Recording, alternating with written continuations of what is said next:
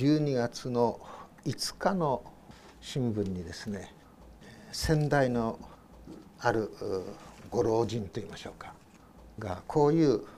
歌を載せていました。ちょっとそれをあの読んでみます「ありがとう。今日は何度言っただろう。喜寿迎えた我。謙虚に生きる」って言うんですね。ありがとう。今日は何度言っただろう？喜寿喜寿というのは77歳ですよね。喜寿迎えた我。謙虚に生きるっていうんです。謙虚に生きる。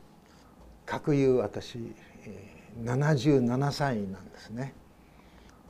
最初に牧師になった年がですね27歳の時ですからちょうど50年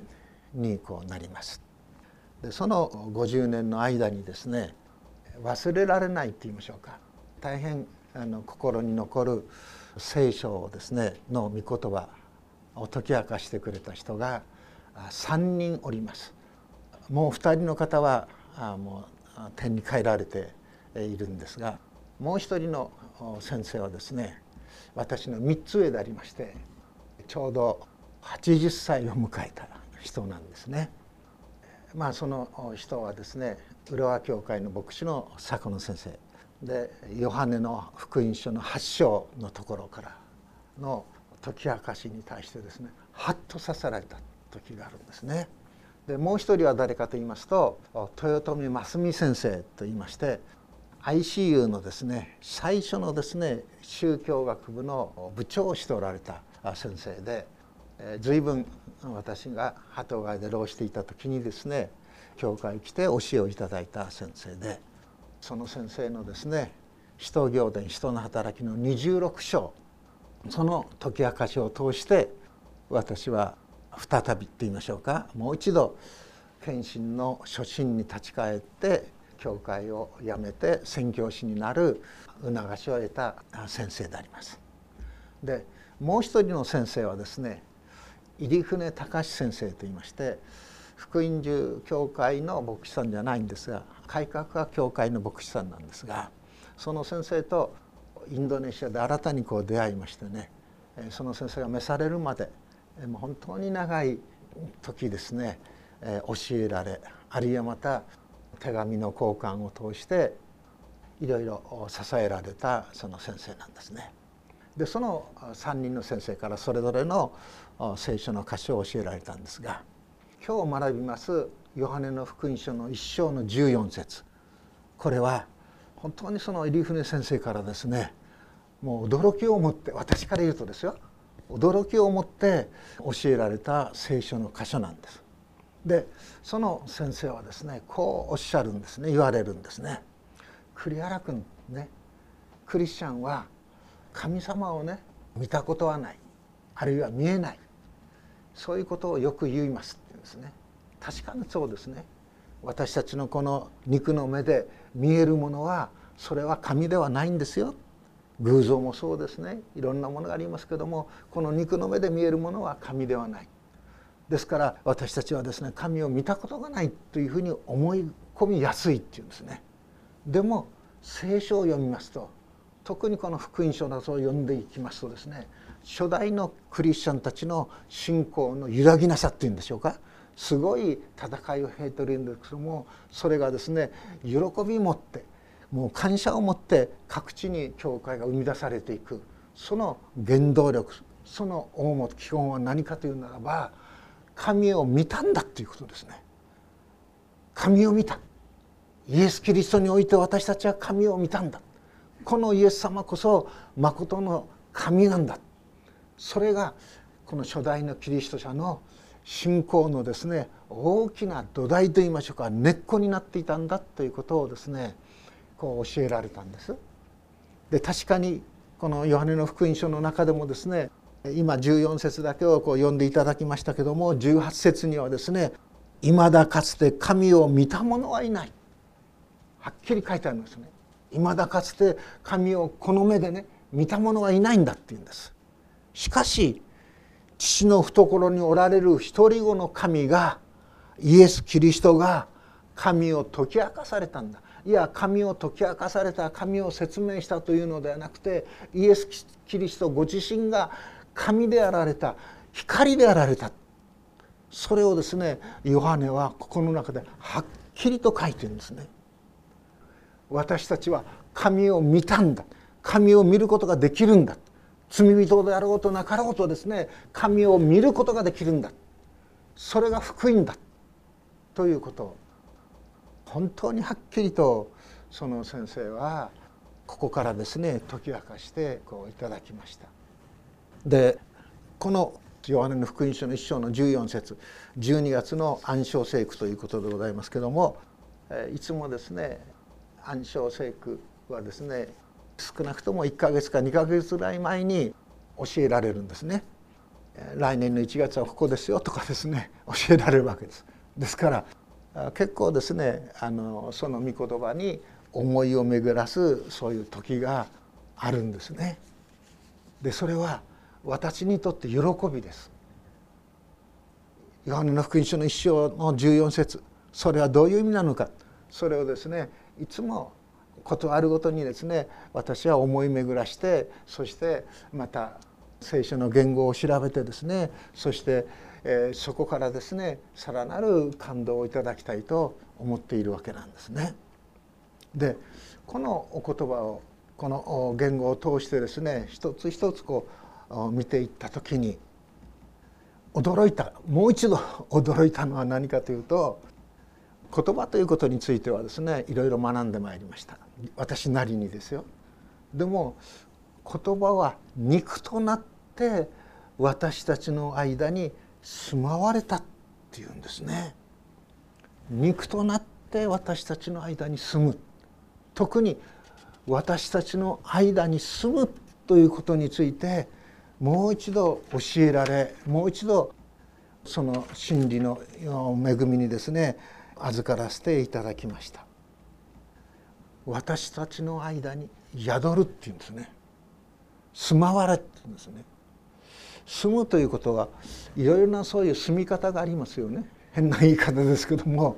もう本当に立派なお屋敷にですねそしてそれぞれの部屋にですねあの本当にこうその時代の最高のものが備えられてですねそして使える人がたくさんいてそういう中で住んでいるという人もこういますね。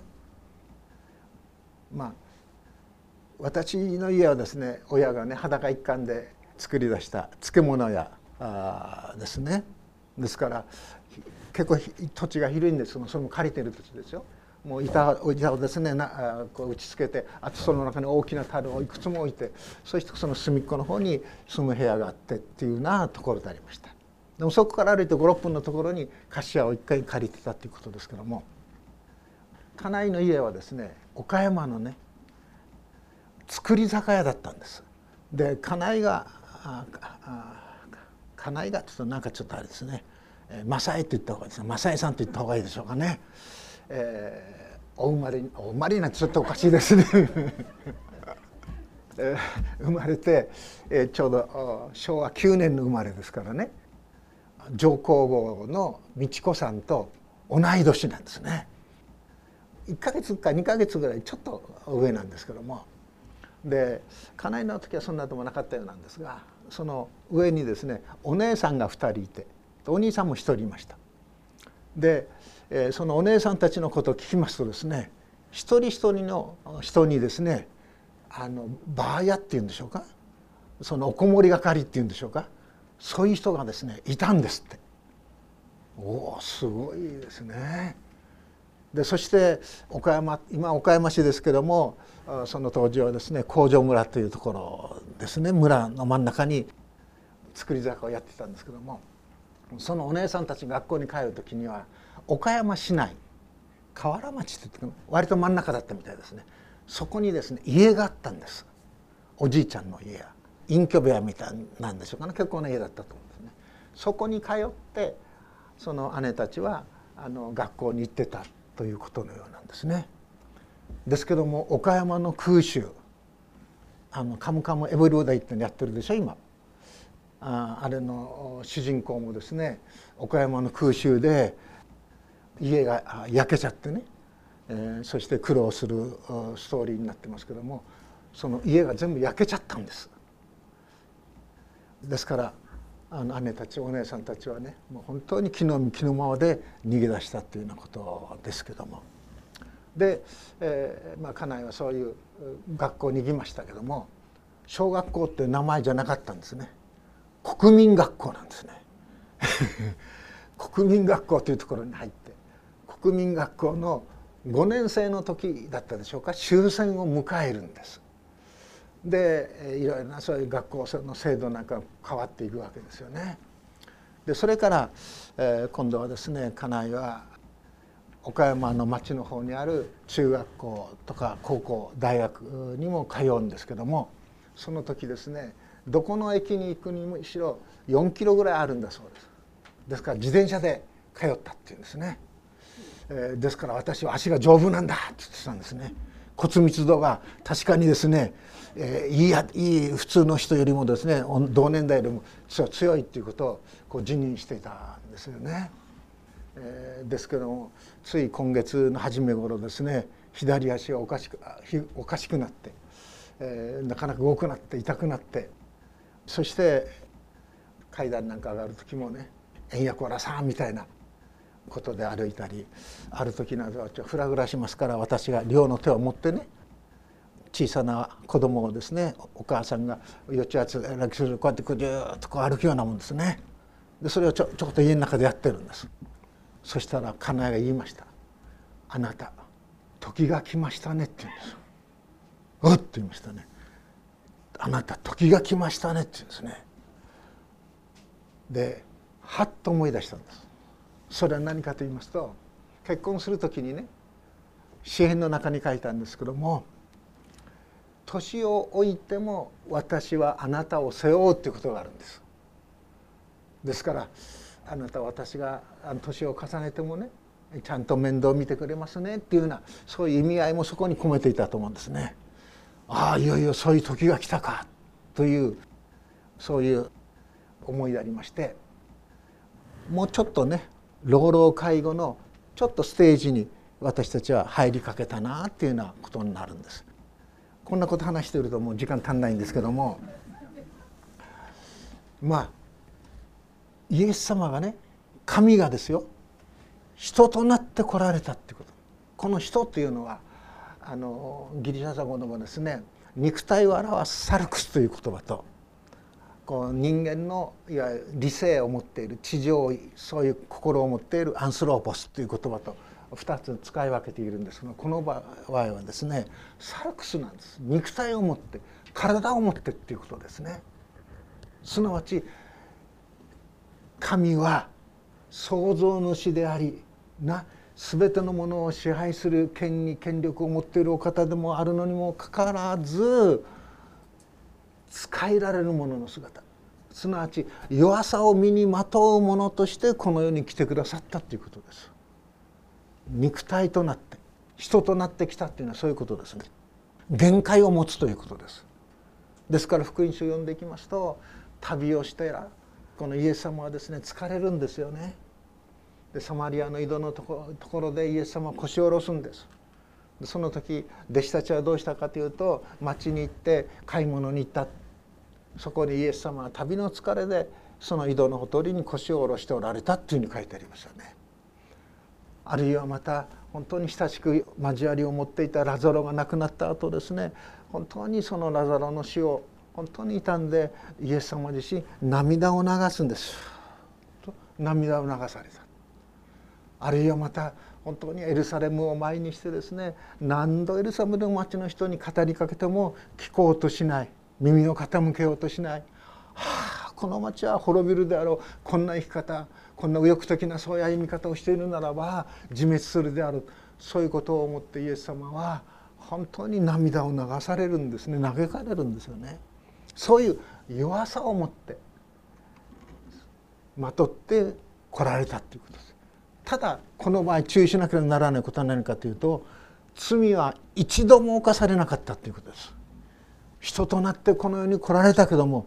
罪を犯さなかったお方はイエス様ただ一人。それが聖書の伝えるところのこのメッセージですね。言葉は人となってこの世に住まわれた。この世というものに住まわれた。住むという言葉はですね天幕を張られるということなんです。仮小屋に住むということです。ある意味では掘ったて小屋に住むって言ってもいいかもしれません。そういうところにイエス様は住まわれたっていうことですね。ですからクリスマスのメッセージをですね今月この学んで皆さん来ましたよね。その時にあの羊飼いたちが出かけていった。その救い主の印として目当てにしていったところは何かというとベツレヘムの馬小屋でしょ。馬小屋に生まれたお方を羊飼いたちはですね天使から声を聞いてそして出かけていくわけですよね。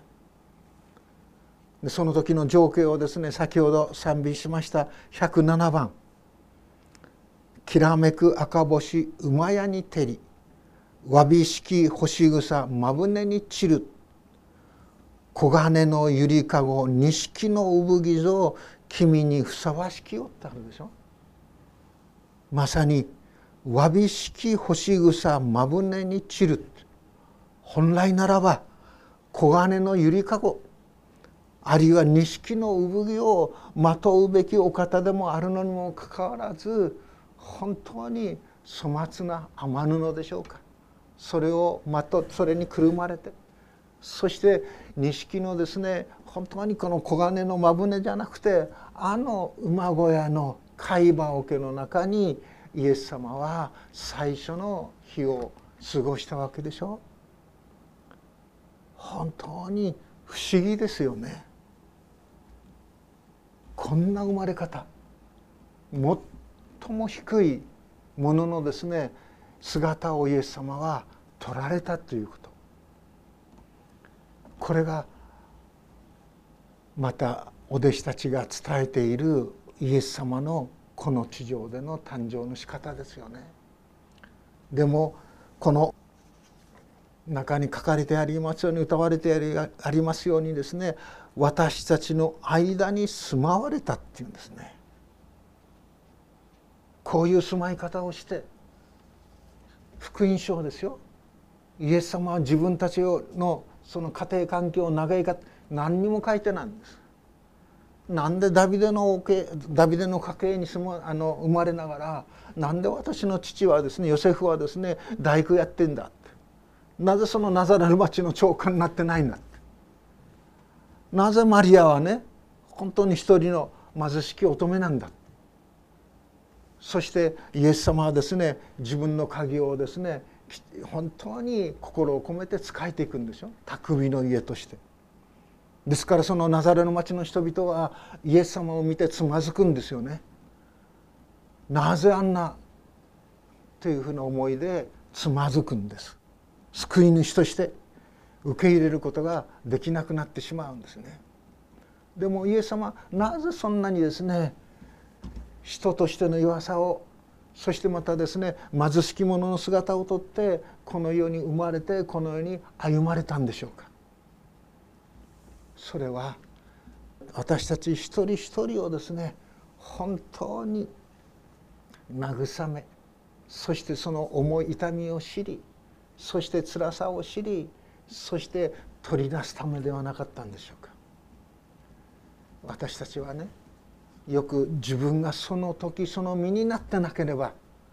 本当に相手の人のその痛みとか苦しみ辛さというものはわからないんでしょう。自分がその身になってみて初めてはあ体がの腰が動かないっていうのはこういうことなのか。私は今月の初め頃急にですね体動かなくなってしまったんです。こう寝返りもこうできないんです。でちょうどその日はですね家内の怪我させてしまってですね頭をですねあのコンクリに打ちつけて打ちつけてるのは私が一番いけないんですけども私のガレージがあるんですがそこから5段ぐらい上がって家の方に行くんですけどもその時はですねちょうど冬用のタイヤに取り替える時だったんですね。知り合いの方が来てくださって。でトランクを開けてトランクからジャッキとかそういうのを出す時にそのトランクにですね帽子が残ってたんです。孫の。水泳で使うようなこうい。うあの終わったら使う帽子。でそれをね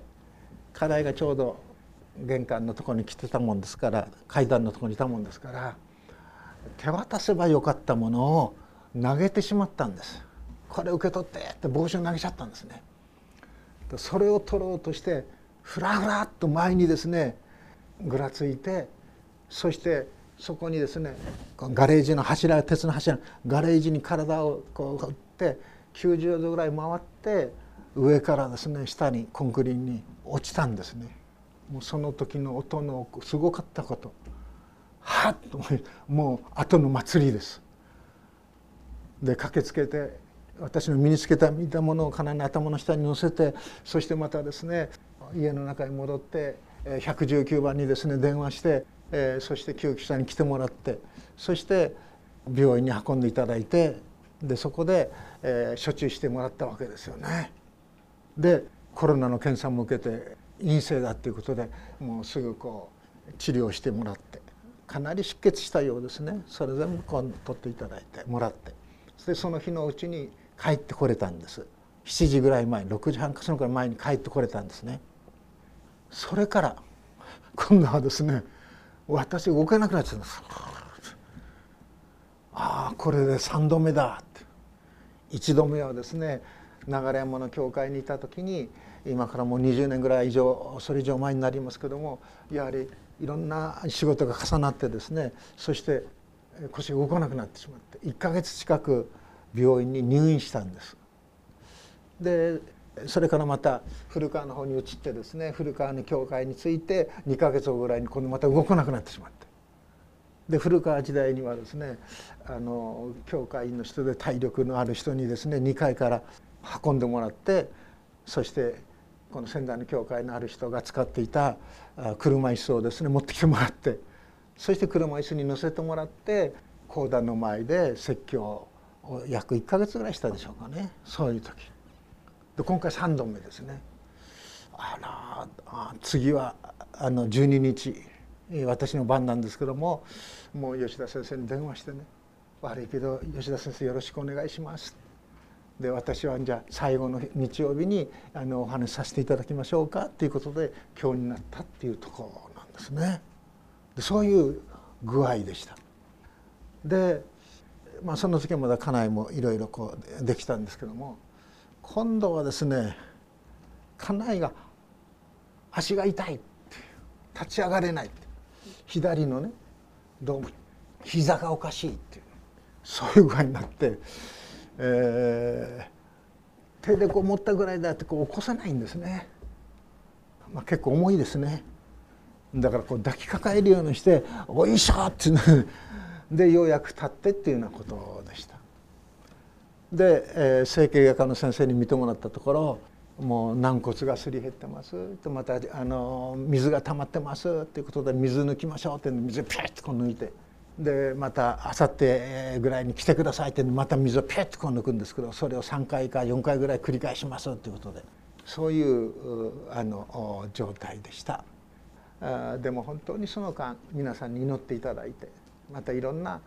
あの励ましをいただいてそして今日はですねともども礼拝にこの集うことができているわけなんですけども本当にですねイエス・キリストは肉体をとって人となって住まわれたっていうことですね。ですからイエス様自身についてきたお弟子たちにこう言うでしょ。私にはこの地上にや体と心を休める場所がありませんって言うんです。空の鳥や野にいるそういう獣にはですね休むところがあるかもしれない。でも私にはですね休むところはないんです。でも私についてきますか？と弟子たちに言うんでしょ？弟子たちは「はいついてきます」って言うんですね。ただ一箇所だけただ一点だけイエス様が本当に休まれたところイエス様が本当に神戸をですね枕にですねあの乗せたところがあるんです。ただ一箇所です。これ驚きです。どこかと言いますと十字架に身を横たえた時です。エロいエロいラマサバクタにそのように叫ばれたにもかかわらず聖書の記述を細かく見ていきますとイエス様は十字架の上で本当に身を横たえた。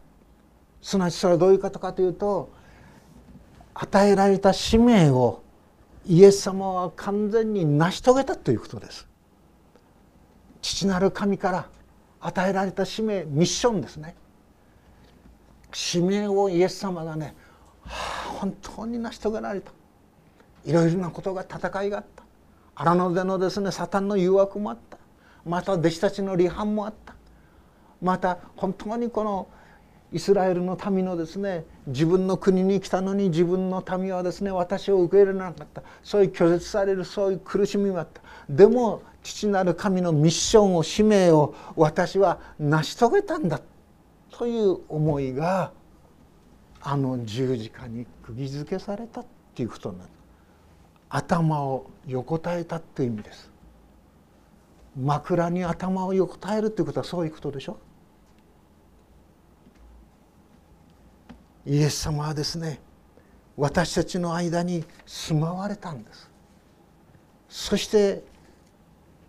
与えられた使命を完全にいや完全以上にって言ってみるでしょうか。成し遂げてくださったんですよね。捉えられるその夜ですねイエス様はどうしましたか。弟子たち一人一人の足をですね洗うんでしょ。そして自分でですねその足をですね手拭いでですね拭き取ってあげるんでしょ？愛を残すところなくイエス様はあのお弟子たち一人一人に表して示してくださったんですよね。その中にはですねイエスを裏切る者もいたんでしょ？でもイエス様はやってくださったんです。こんなにまでイエス様に愛されたことをですねお弟子の一人ヨハネはですね心に深く深く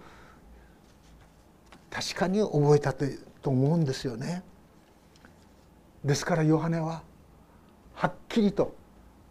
私たちはこの方の栄光を見たっていうんです素晴らしさを見たっていうんですね。王宮の黄金のですね御殿の中にですね本当にこう座しているものじゃなくて本当に私たちペテロにしろマルマタイにしろマルコにヨハネにしろ本当に弱く愚かなですねそういうその世はですねイエス様を見捨てて逃げてしまうようなそういうお弟子たちの前にイエス様はぬかづいてですよ自分自らたらいに水を持ってきてですよそしてお弟子たちの足をですね本当に洗ってそしてそれを自分の手拭いでちゃんと抜くんでしょ。私たちはこの方の栄光を見た素晴らしさを見た。この栄光という言葉の中に愛という思いが慈しみという思いが一人一人のお弟子たちを大切にしておられるお方のお姿がですねこの栄光という言葉の中に含まれていますよね。まさしくこの方は父の身元から来られた独り子としての栄光である。光をあれというならば光を作り本当にあらゆる権威権力をですね行使することのできるそのお方がですよ。なくても生きてもいい生きてもいないどうでもよいような本当に米粒のような一粒のようないや水の流れにはですね浮かんで消えるようなあぶくのような私たちかもしれない。でもその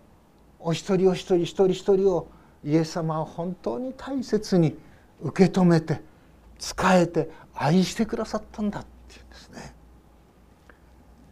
私たちはこの方の栄光を見たっていうんですね。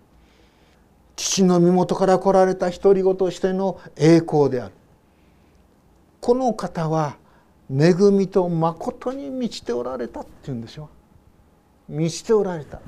イエス様の恵みがイエス様の真実が満ちているっていうのは溢れれるっていうことです。私たちイエス様に従っていく者たちのうちに溢れ出るんですね。まさに主の素晴らしさがここの中に現れていますね。私たちは神を見たんです。神は私たちを